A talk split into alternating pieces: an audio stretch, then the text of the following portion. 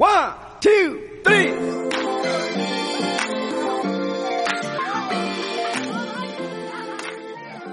Hola, hola, bienvenidos a Infraganti. Este es el episodio número 6, el tabú 6, al que llamé el llanto de un hombre. En este vamos a hablar sobre la masculinidad o las masculinidades. Pero, ¿qué es la masculinidad?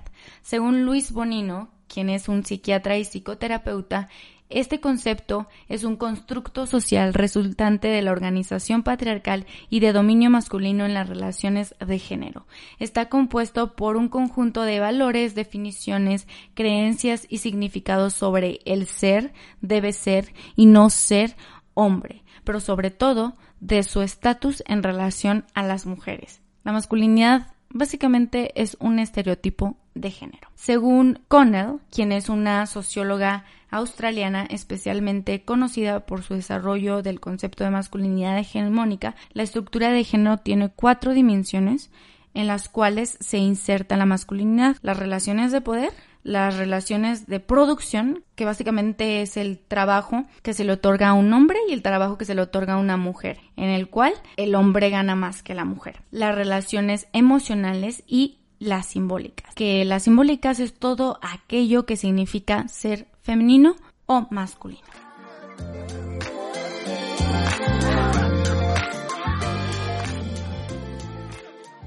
Casualmente vengo con una playera, una blusa azul y la verdad es que no fue planeado, pero, pero es increíble que desde un color como el azul proviene la masculinidad y el ser hombre. Y me van a decir que ya chole, pero este tabú también proviene del sistema patriarcal, en el cual el hombre tiene el poder sobre todo y puede sonar bien si eres hombre de cierta forma, pero ello también viene con consecuencias negativas para el mismo. Considero que de este tema poco se habla, de lo que significa, de lo que vive un hombre, de, de lo que le exige la sociedad, del por qué existe esto y los efectos negativos que tiene este estereotipo en el hombre. En esta ocasión tenemos a Johnny Carmona.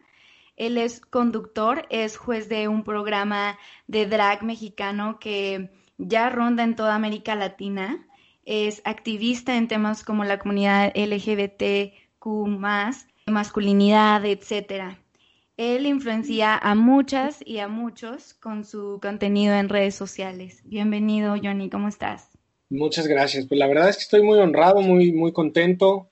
Creo que siempre que me dan la oportunidad de tener un espacio y, y pues platicar y tener un micrófono es súper bonito. Entonces te agradezco mucho, mucho, mucho, mucho, Darinka. Muchas gracias, Johnny. Gracias por acceder a darme esta entrevista. Comencemos, ¿te parece? Claro, por favor. ¿A qué sientes que estás obligado como hombre a hacer por los roles de género y para qué crees que existen? Ay, mira, yo creo que mm, empecemos por, por lo más sencillo.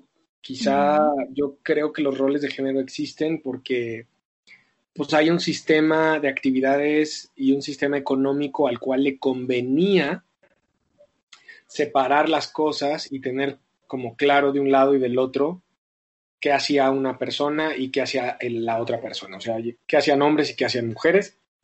Muchas cosas por, por, estas situaciones de cómo surge el matrimonio, la parte de, las herencias, de, digo, al final todo un tema de, de interés familiar, económico, de la descendencia, de, de, como fiscalizar muchas cosas, incluido quizá el celibato en, la Iglesia Católica para que no se pudieran heredar los bienes de la Iglesia, eh, todas estas situaciones que, que de alguna manera se han vuelto, que en algún punto, no dudo, la verdad, que para el contexto de los mil y tantos, ¿no? Mil, mil cuatrocientos, mil, lo que tú gustes, funcionaba, ¿no? O sea, el, el, monitorear y el restringir tanto la vida y las decisiones de las personas en aras de que todo estuviera como ordenado y que no se pelearan las herencias ni las vidas de las personas, ¿no? De ahí también surgen los modelos de monogamia, de, muchas situaciones que,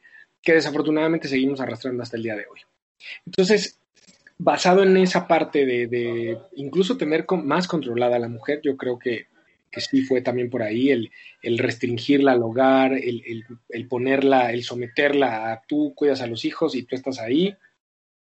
En, en, dichos como lo que decían los abuelos de las mujeres, como las escopetas cargadas y en el rincón. Entonces, como muchas de esas cosas, de, de limitar el potencial del desarrollo de la mujer, el limitarla únicamente a, a servir, a cuidar, ¿no? A mantener. Y por otro lado, el, el exacerbar el, el, rol del hombre en no solamente ser el proveedor, la cabeza, la carga, sino también ser este como héroe épico que constantemente tiene que dar muestras de, pues de valentía y de fuerza y de muchas cosas que creo que hoy tenemos así como muestras claras de cómo pues, las cuotas de masculinidad exigen demasiado, incluso van en contra de, de, las, de la salud y la integridad física de las personas, ¿no? Mm. Entonces, pues ya traído a mi realidad, sí, afortunadamente ya no tanto, pero sí hubo un momento de mi vida en el que sí me sentí muy obligado a cubrir constantemente cuotas, ¿no? De, de cómo vestirte, cómo moverte, cómo hablar, qué no decir, qué decir, eh, qué emociones mostrar y qué emociones no mostrar, etcétera, etcétera, ¿no? Entonces creo que se vuelve una carrera muy exhausta, muy, muy cansada, muy, muy extenuante de constantemente estar logrando esas metas. Porque además, si no las logras, el mismo entorno, los pares, te lo van a exigir. E incluso las mujeres también, ¿no? Entonces, eh, es, es, es, es, como una exigencia constante y total que, que, que, que cansa, que pesa. ¿Cómo te sentías de estar obligado a actuar así o de ser de cierta forma? Pues yo creo que te sientes como, como atrapado, como encerrado, como, como limitado también, ¿no? Creo que, que también hay mucha parte de, de esta limitación de, de, no, no tengo espacio para, para desarrollarme o concebirme fuera de este molde, fuera de estas directrices. Entonces, creo que también parte de, de, del entorno complejo que vivimos hoy a nivel emocional es que estamos rodeados de muchas personas que viven frustradas porque no se atreven a hacer eso que quieren ser porque pues está fuera de la norma o fuera del molde o fuera del canon que está exigido por el, por el género, ¿no? O el simple hecho de decir también lo que sienten, ¿no? Están limitados hasta eso, que es algo tan importante para la salud mental de cualquier persona. Y que creo que también estamos como tan en pañales todavía en estos temas que pues que incluso el, el, que tú no cubras una cuota de masculinidad ni siquiera tiene que ver nada con tu sexualidad, ¿no? Con, o sea, en cuanto podamos realmente entender y separar que identidad de género es una cosa o expresión de género es una cosa y la orientación sexual o la preferencia sexual es otra cosa. Entonces también mucha gente, hombres, otra vez, incluso temen no cubrir la cuota de masculinidad, no solamente por la censura de no cubrir esa cuota, sino porque se asuman otras cosas de ellos, de pues eres gay o no eres esto o eres lo otro o es aquello, cuando también que alguien no sea lo suficientemente masculino para nuestros estándares no quiere decir absolutamente nada. ¿Cómo rompiste con ese significado en tu vida? ¿Cómo lograste llegar al punto que estás ahorita? Porque yo siento que has roto con ese patrón. Fíjate que creo que se, se escucha quizá un poco más complejo. En mi caso, creo que la tengo un poco más fácil porque, no sé, de alguna manera mi trabajo o los entornos y contextos que me he procurado, pues han llegado al punto contrario, ¿no? O sea, hay puntos en los que mi entorno celebra cómo soy o quién soy, en lugar de exigirme lo contrario, ¿no? Pero yo creo que uno de los pasos, uno es evaluar la, la seguridad que te da el estar dentro del canon y del, del molde o no. O sea, yo creo que el, que tú sientas, porque también tiene que ver con estar consciente, ¿no? O sea, hay gente que está en el, digamos que es un río, ¿no? Y, o en una carrera, y mientras no estés consciente de que estás en esa carrera, pues tú sigues corriendo y listo, ¿no? En el momento en el que te haces consciente de, ah, estoy corriendo esta carrera interminable por la masculinidad que no sé qué es, pero ahí voy, eh, es un poco como en la escena esta de Alicia, cuando sale de, de la inundación de sus, de sus lágrimas, y está el dodo, ¿no? Y entonces cogen esta carrera, ta, ta, ta, ta, ta, ta, y que dan vueltas nada más. Eh, creo que lo primero es darse cuenta que estás ahí Y por otro lado, también es evaluar si te conviene o no salir, porque también parte del estar en el entorno, estás cobijado, estás protegido, estás arropado. En el instante en el que tú dices, acabó, me salgo de esta carrera, pues estás en el ojo, en el foco, y quizá ahí es donde vienen represalias del entorno opresor, de, no, no te puedes salir de aquí, no, no mereces salirte de aquí. Entonces incluso hay personas que tienen que cambiar, incluso donde viven, sus entornos próximos, ¿no? Entonces, creo que, no, no, censuro a las personas que, no quieren salirse de esta carrera, porque a veces depende su integridad de ello, ¿no? O sea, el, el fingir o el tratar de cubrir esa cuota de masculinidad depende de tu tranquilidad, tu bienestar, el que en tu entorno no te estén ni molestando ni nada. Es un poco como lo que es pasar por debajo del radar, ¿no? En mi caso, yo me cansé, Norte, de, de, de, mucho abuso escolar, sobre todo, y cuando tuve ganas y, y, posibilidad de muchas cosas y de cambiar mis entornos, lo hice. Y hoy vivo sin, sin pedirle permiso a nadie, ¿no? Entonces, pero incluso también es duro. Pero bueno, ahí vamos. Y para aquellos que todavía no, porque probablemente nos están escuchando, que todavía no, no son conscientes, como tú dices, de, de este aspecto, ¿qué les dirías? ¿Cómo, ¿Qué les dirías que es la masculinidad? O si hay un concepto exacto de ser masculino o hay una forma de ser masculino. ¿Qué les dirías? Pues bueno, de entrada, digo, hay muchas masculinidades, ¿no? Creo que la peor es la tóxica, esta que te brilla a, cubrir muchas cosas, esta que principalmente está en contra de, cualquier tipo de cuidado hacia ti mismo, y cuidado llámese lavarte la cara, o tomar vitaminas, o ponerte cubrebocas, ¿no? Hablando ya del término de estos tiempos de hoy, hay mucha gente que, que, que, que todo lo que tiene que ver como con, con comunicar o que se note que sea un símbolo de debilidad es lo que está absolutamente penado, ¿no? Entonces el, el, ponerte un cubrebocas para muchas personas hoy es como, pues, que le tienes miedo al, al, al, virus o que no eres tan fuerte o, o sea, unas cosas que retan esta masculinidad tóxica que, que incluso rayan en lo absurdo. Claro. ¿no? Pero, pero, por ejemplo, hay, hay muchos casos, ¿no? Hay, o sea, de hecho, yo tengo un amigo que es psicólogo, que se llama Daniel Aguilar, que le mando un beso, que justo habla mucho de, de hay un índice, hay, por ahí hay un porcentaje, un rubro de muertes absurdas de hombres que justo responde a esto, ¿no? O sea, o sea, en el rubro de, de, de, de, las causas de muerte de las personas, hay uno específico que es como de estas muertes que dices, no, no había manera de que se muriera alguien así, y la hay, y usualmente son hombres, y es por, por actos temerarios.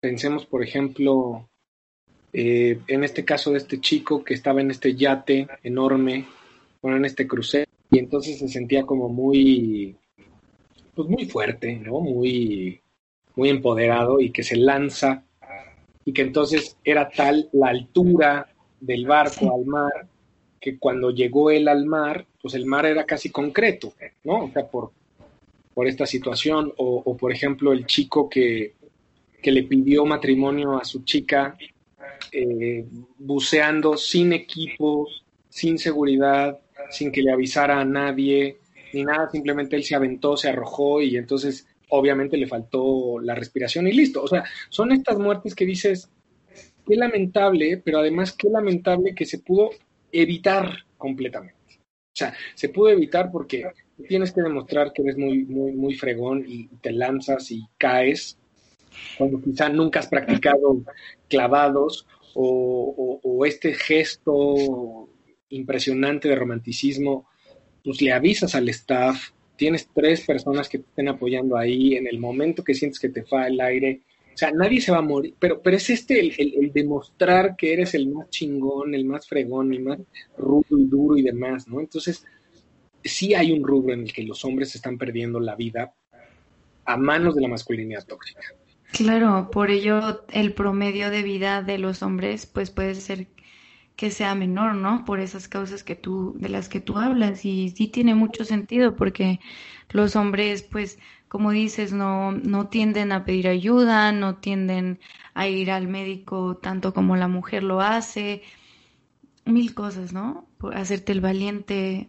No, incluso podemos hablar de cáncer de próstata y de muchos padecimientos que el hombre no está dispuesto a que ni siquiera pues otro, otro, otro individuo lo ausculte, eh, todas las bromas sistemáticas que hay sobre el, estudio de la próstata, sobre todo, ¿no? Porque además, imagínate qué, estresante, ¿no? O sea, ya, ya tenemos por un lado lo estresante que es vivir bajo estos cánones de tengo que estar de muestra, de muestra, de muestra, de muestra, de muestra, ¿no? Y tengo que lograr esta cuota de, de temerario y de todo. Y ahora, por otro lado, qué estresante es creer que efectivamente hay una parte de tu cuerpo que es como un botón maldito, que en el instante en el que te toquen ese botón, ¡pum! automáticamente, ¿no? Homosexual. Entonces, es mucho estrés, es muchísimo estrés. ¿Cómo haces tú para romper con este eh, significado de masculinidad todos los días?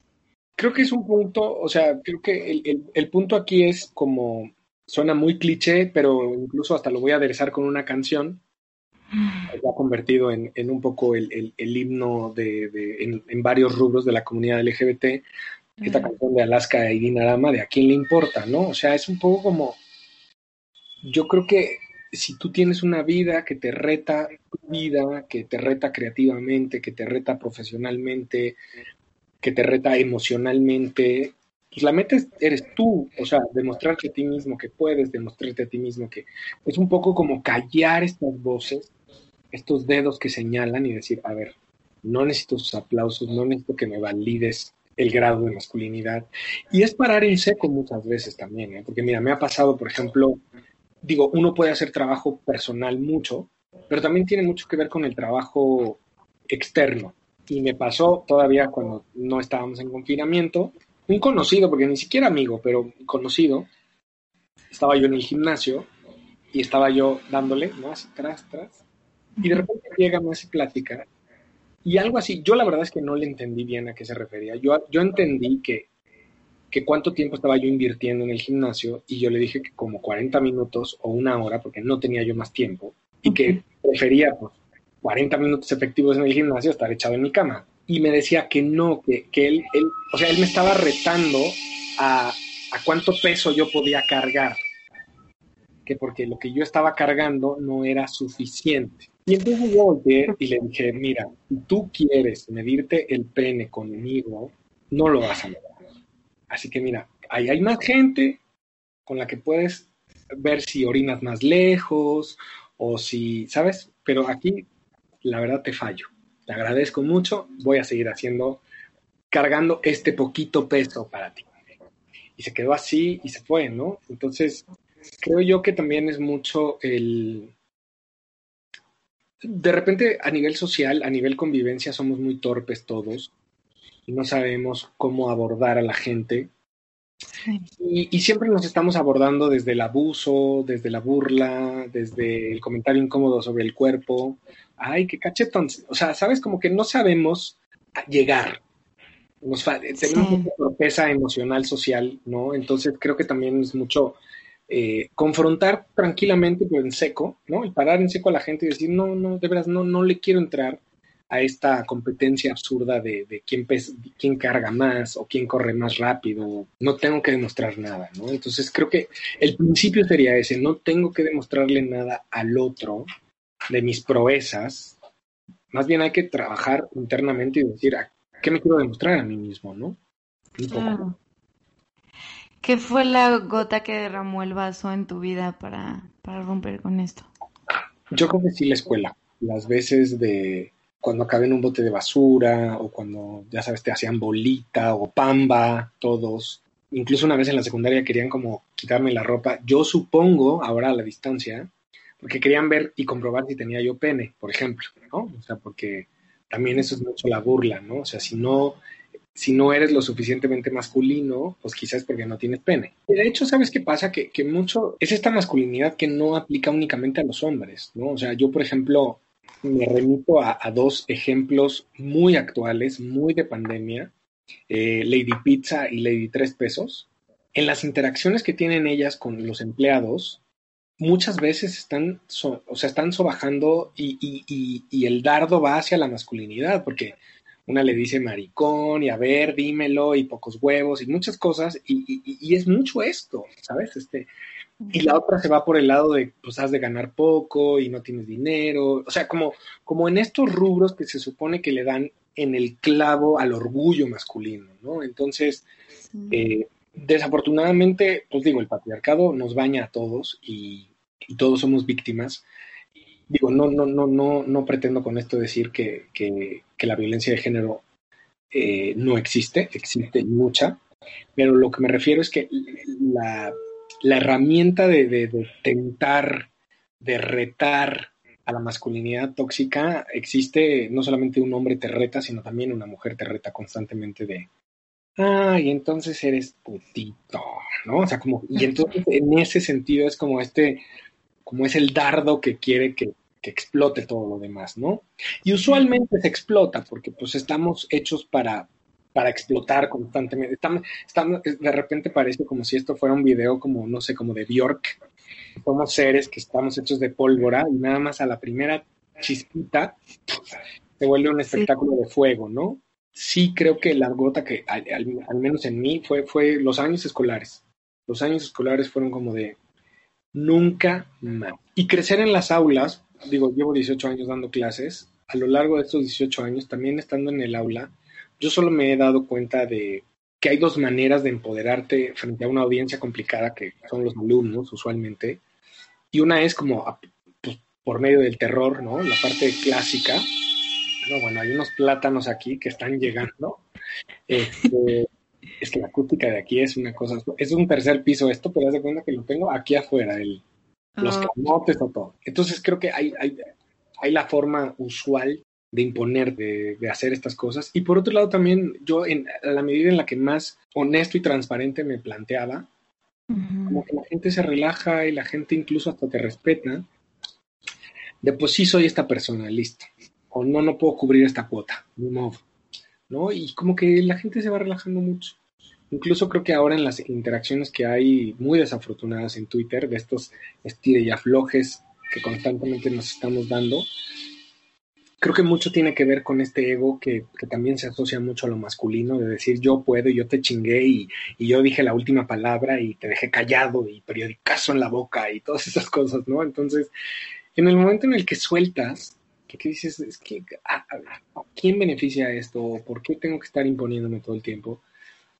como que se va relajando todo, ¿no? Entonces, idealmente podríamos ser seres más amables y, emocionalmente funcionables en la medida en la que no estamos persiguiendo esta, esta, esta meta, ¿no?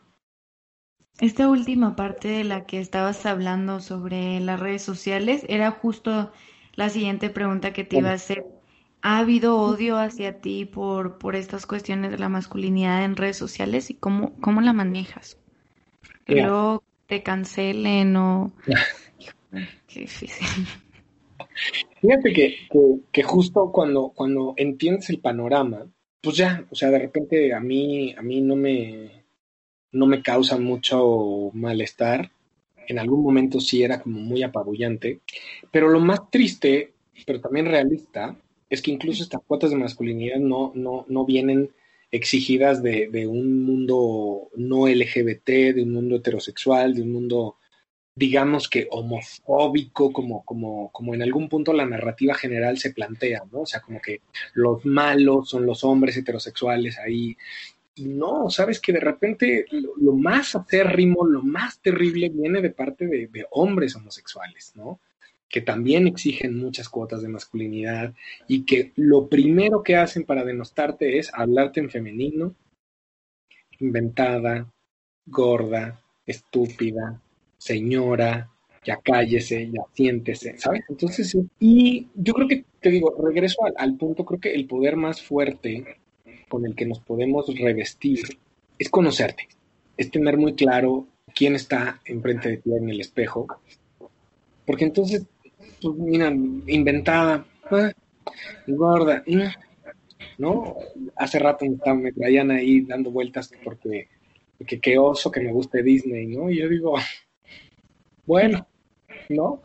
Entonces, la verdad es que ya muchos de los, de los supuestos ataques me resultan chistosos, porque creo que mucho habla más de la otra persona, de la frustración, del, del no procesar ciertas cosas, del anonimato muchas veces también, ¿eh? porque pues una cuenta con un huevito hecha ayer para decirte las, verdades, según.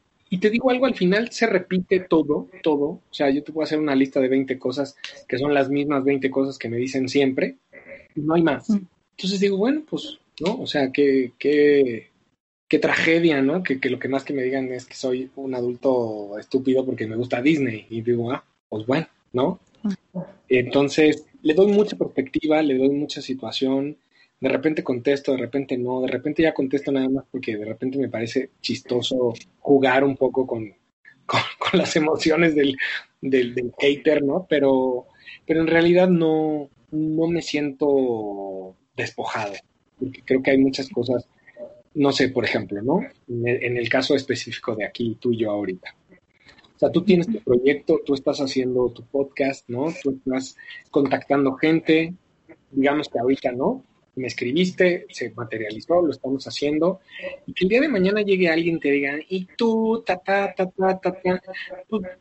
Hay una realidad que no se puede borrar, que es tú ya tuviste esta experiencia, tú estás entrevistando a la gente que tú crees que vale la pena, tú estás interactuando ideas, tú estás nutriéndote, la otra persona se está nutriendo. Puede venir quien tú gustes, arroba el que gustes, pero no te va a quitar este momento que estamos teniendo tú y yo juntos, ¿sabes? Eso no se borra eso no se va y eso nos lo quedamos para, para el resto de nuestras existencias. también hay que quitarle tanto poder a la gente que pretende, como dices, o cancelar, o decir, o demás. Sí, luego, luego tendemos a darle mucha importancia a los comentarios negativos y poca a los comentarios positivos, cuando debería de ser lo contrario. Esta pregunta viene de otro lado, de otro, otro extremo. ¿Consideras que por romper este molde te ven con, con exotismo, como que eres algo exótico o eres algo raro. Y, eso también, ¿cómo te sientes al respecto? Tampoco me lo tomo tan a pecho, ¿sabes? O sea, eh, porque digo, veo de repente hay otras experiencias de otras personas o de otras, sí, de otras poblaciones eh, vulnerables o en situaciones vulnerables que, que luego reclaman la parte del fetichismo, ¿no? O sea, de no me fetichices o no me exotices. Mm, yo creo que la gente en general estamos todo el tiempo tratando de, entender y descifrar a las otras personas, ¿no? Entonces, de repente, eh, en el proceso de descifrarte, de entenderte, de acomodarte, de clasificarte, pues entonces como ya no eres la norma, entonces ya estás del otro lado y eres como, ah, ¿no? Entonces, no sé, yo también de repente le doy mucha perspectiva a eso también. Este, no considero ser un ente el más exótico del mundo, no, ni el más rompedor del mundo, no. Eh, hay gente que asume muchas cosas, ¿no? O sea, por ejemplo, es que te pones falda y entonces, no, la verdad es que usar una falda es una falda, ¿no? En algún punto en un ejercicio de la universidad con unos alumnos, uno alzó la mano y dijo, capaz que para deconstruirnos tenemos que venir todos un día en falda le dije, no sé, quizá nada más vamos a hacer una bola de machitos misóginos en falda. O sea, los, elementos no son, no son mágicos. O sea, no, no porque yo use un vestido de cenicienta puedo ser menos misógino o, menos sensible o menos empático que cuando no lo uso. ¿no? O sea, porque ahí es donde todas las piezas y todas las controversias de, de, cómo nos expresamos a nivel elementos pierden importancia porque, porque las piezas son piezas, las prendas son prendas, o sea, lo que hay que realmente trabajar es la esencia y la, eh, el cerebro, ¿no? Entonces, también me da un poquillo de risa, es menos incómodo, pero sí me da risa de repente este rollo tan, ay, exótico y tan, qué tremendo eres. No, no, no sé, no creo, ¿no? Pero eh, a la gente le da mucho rollo hace rato me estaban diciendo, ¿no? Es que eres casi cincuentón y te pintas la barba. Bueno, porque mi tinte se nota, pero Vicente Fernández también se pinta la barba, ¿no? O sea, no es un tema como, hay mucha gente allá afuera que se está pintando la barba, lo que pasa es que no se nota. Y volvemos a lo mismo, hay como un radar en el que si estás por debajo no pasa nada y si estás por arriba es donde se vuelve pues como escandaloso, ¿no? Sí, que también exotizar puede, puede llegar a ser riesgoso en cierta forma porque, porque pues de cierta forma también estás poniendo a una persona como raro por no hacer lo mismo, lo que los otros hacen, pues. Sí, sí, sí, completamente. Bueno, es que hay una obsesión con la uniformidad muy cañona. Hay, hay, un molde que todos tendríamos que estar haciendo, tanto mujeres sumisas como hombres exacerbados, y, y, si no, entonces estás ahí en el dedo, el dedo, el dedo, y entonces eres como rebelde y qué horror y demás. ¿no? Es, es un poco como, como en Matrix, cuando había una falla o algo que no quedaba bien, automáticamente este, la gente se corporizaba en cualquiera y, te podía condenar, ¿no? Creo que es un poco, es un poco eso, o sea, de repente hay agentes por todos lados y en el instante que detectan que algo no está uniforme, ahí es cuando empieza la alerta y el grito y el asombro y demás. ¿Quién es tu ejemplo a seguir en este aspecto? Fíjate que recientemente descubrí, eh, redescubrí a Juan Gabriel terminé de ver su bioserie, que es, está muy, muy padre. Y me gustó mucho como esta parte de, de, de, la bondad que tenía, porque vaya que le fue mal, ¿no? O sea, le llovió sobre mojado, o sea, incluso yo me quedé en shock cuando pues, descubre uno que estuvo 18 meses en la cárcel. Entonces, eh, creo que hay un punto en el que Juan Gabriel a mí me inspira mucho en el sentido de, pues, no importando qué pasaba, tenía un objetivo que era contar su historia a través de la música, el, el, el, ¿no? Le salía y tenía que de alguna manera estar expresando constantemente esa parte. Y el mantenerse amable, bondadoso, que muchas veces se traduce como, como sumisión, como que está mal, ¿no? Yo, yo a mí me, me cambió mucho también en una crisis emocional. Hay un análisis en YouTube sobre Cenicienta que se llama Stop Blaming the Victim. Velo si puedes. Eh, sí. Se llama Stop Blaming the Victim, Cinderella. Y habla eso, que de repente hemos malinterpretado a Cenicienta todo el tiempo porque pues como nunca golpeó a sus hermanastras o nunca destruyó y salió corriendo de la casa. Eh, pero habla mucho de la resiliencia, mucho de, pues quizá no podía salir de ese ambiente eh, violento, pero, pero ella para sí, para sus allegados, nunca fue violenta, siempre fue amable, siempre fue bondadosa, siempre fue... Y, que realmente lo que quería era salir de ese entorno, ni siquiera era como...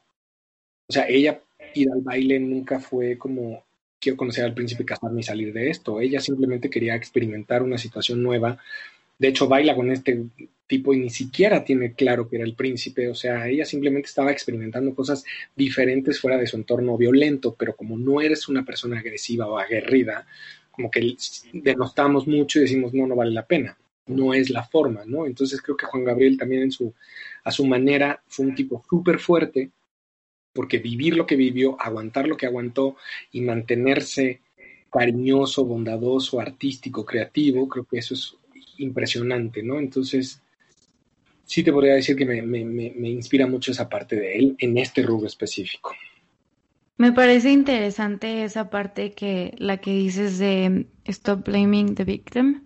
Siento que, que realmente es algo que, que les pasa constantemente a los hombres, como que siempre los culpamos de todo, ¿no? Como de la violencia, que un hombre es violento, que un hombre es esto, que un hombre es el otro, y eso y eso hace que ese estereotipo siga constante porque ellos también se cuestionan si soy esto, si debo de ser esto, y continúa.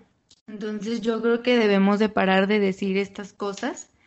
¿Sabes qué pasa? Que creo que también necesitamos hacer un proceso como un poco como en su utopia, de sí, sí somos carnívoros, sí somos estos seres tendientes a, porque pues, la violencia existe dentro de mí, la fuerza bruta existe dentro de mí, pero, pero desde un proceso objetivo y consciente decir, pero decido no serlo. ¿sabes? O sea, es, es, un poco también como, es igual como, como sentirte un poco Avenger y decir, tengo en mis manos el poder de destruir el universo, pero no lo quiero hacer. No lo voy a hacer. Voy a usar mi fuerza para construir, para apoyar, para hacer muchas otras cosas, aunque sé que tiro un golpe destruyó el, el, edificio, ¿no? Entonces es un poco esa parte, es, es, es controlar al Hulk que tenemos dentro y, y, y, que sirva para algo mucho más interesante que para la destrucción. Claro, exacto, que, que un hombre sea más fuerte que la mujer no significa que por eso tiene que tener más poder que ella o tiene que estar sobre ella todo el tiempo, ¿no? Exacto, exacto. Y digo, la verdad es que también la fuerza física de los hombres sobre las mujeres está bastante, mm, porque ya ves que las mujeres pueden, pueden dar a luz y un hombre, bueno, nos morimos del dolor. Sí. Pero... Depende de cómo la midas, ¿no? Sí, la resistencia sobre todo. ¿Consideras que se deben eliminar, que se debe eliminar este tabú para hablar de ello y que cada vez se rompa más con este estereotipo? Mira, yo creo que el hablar del, del tema ayuda mucho, pero ayuda más el que paulatinamente en todo lo que vemos no exista esta exigencia de cubrir ciertos moldes. Y hablo desde un comercial de sopa hasta un comercial de lavar o sea, yo creo que ya, ya sí o sí no debería de haber comerciales de lavar con mamás que estén lavando ropa o mamás que estén lavando platos eh, y papás que lleguen exhaustos de trabajar y demás, ¿no? O sea, como que hay que cambiar ciertas dinámicas, sobre todo de la, de la representación y de la visibilidad que se tiene en medios de, pues, de todo lo que nos rodea, porque al final lo que nos ha enseñado a creer que debemos hacer una cosa o la otra es lo que está allá afuera. Entonces, pues es responsabilidad de todos, de la audiencia, de las marcas, de los generadores de contenido, de, todo el mundo. Creo que afortunadamente con los movimientos sociales y el crecimiento acelerado de ellos, pues poco a poco se nota más la incomodidad de los contenidos absurdos y, y, cada vez más hay más personas que alzan la voz y dicen, oye, eso no, eso no debería de ser, esto ya no deberíamos de estarlo promoviendo y demás, ¿no? Entonces, ¿falta mucho? Sí, pero al menos ya estamos conscientes de ello. Antes ni siquiera. Claro, ya estamos siendo conscientes y como dices, hay que hablarlo, pero más que eso hay que empezar a actuar como, como decía al principio, ¿no? O sea, desde que un color te identifica con, con cierto sexo, desde ahí empieza. Entonces yo creo que desde que tienes un hijo y le pones el color azul o al niño le das el balón de fútbol y le das los superhéroes o ciertas cosas y no le permites a él elegir lo que él quiere, yo creo que también por ahí va como por la familia, por muchos aspectos de la sociedad realmente.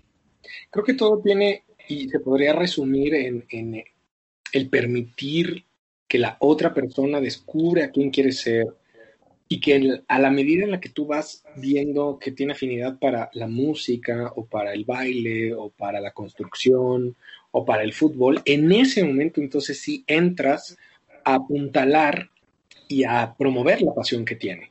Pero yo creo que el, as, el asumir muchas cosas incluso antes de que nazca, ¿no? Estas fiestas de la revelación del género y tantas cosas que nos obsesionan con los colores o con las, los roles, pues de ahí empezamos a marcar ciertos parámetros en donde vamos a meternos todos en frustraciones, ¿no? Porque entonces ya no es el hijo abogado que querías, sino pues es, es una mujer trans que se dedica al arte, ¿no? O sea, tú querías un hijo abogado, ¿no? Entonces creo que todo eso tiene que ver con, con el respeto a la otra persona y sobre todo desde las familias, el, el, que efectivamente hay un periodo de observación en donde tú estés al pendiente de ver hacia dónde se está generando la atención o la afinidad de esa persona. Incluso está comprobado en muchos casos que esa primera afinidad que se muestra si tú no la promueves, eventualmente hoy, mañana, en 50 años, lo van a buscar y lo van a lograr. Entonces, desde el abogado que termina siendo músico, porque quería ser músico siempre, o a casos más como pues esta mujer trans que decidió ya dar el paso a los 50 años cuando terminó de, de, de, de cumplir con la sociedad, ¿no? Entonces, creo que seríamos una sociedad mucho más feliz, mucho más nutrida, si desde niños nos permiten florecer. Claro que sí. Pues ya se nos acabó el tiempo, Johnny. Me encantó esta entrevista contigo. Nos dejaste cosas muy importantes sobre el tema. Muchas gracias por compartir este espacio. Esa fue la entrevista con Johnny Carmona. Espero la hayas disfrutado tanto como yo lo hice. Se me olvidó platicar al principio que Johnny Carmona es el juez de la más draga. Dije que era juez de un programa, pero no dije que de ese programa. Y está buenísimo. Quiero recordarte de este episodio que no hay una sola forma de ser hombre. Que las desigualdades de género no solamente se ven reflejadas en la mujer, sino también en el hombre. Este está obligado a reprimir sus emociones al grado de sentirse menos hombre por ciertas cosas. Por ejemplo, se siente menos hombre por no tomar la iniciativa frente a la mujer, por no ganar más que su pareja, por no tener suficiente sexo, por tardar en tenerlo, por tener enfermedades como disfunción eréctil, por tener el pene más chico que no sé quién, por ser gay. Se siente menos hombre por ser gay, por ser homosexual, por usar ropa que luce femenina, por atender su salud. Se siente menos hombre de atender su salud porque un hombre supone ser fuerte, valiente, que nunca se enferma en la juventud. Se siente menos hombre por pedir cualquier tipo de ayuda, por hacerse tratamientos de belleza, por maquillarse. Se siente menos hombre por llorar. Saca ese llanto. Deja de reprimirte y sé tú sin miedo a ser juzgado como menos hombre, porque más que hombres y mujeres, somos humanos. Gracias por escucharme Gracias por tomarte este tiempo. Escúchame en el siguiente episodio que sale dentro de dos semanas. Te quiero mucho. Bye.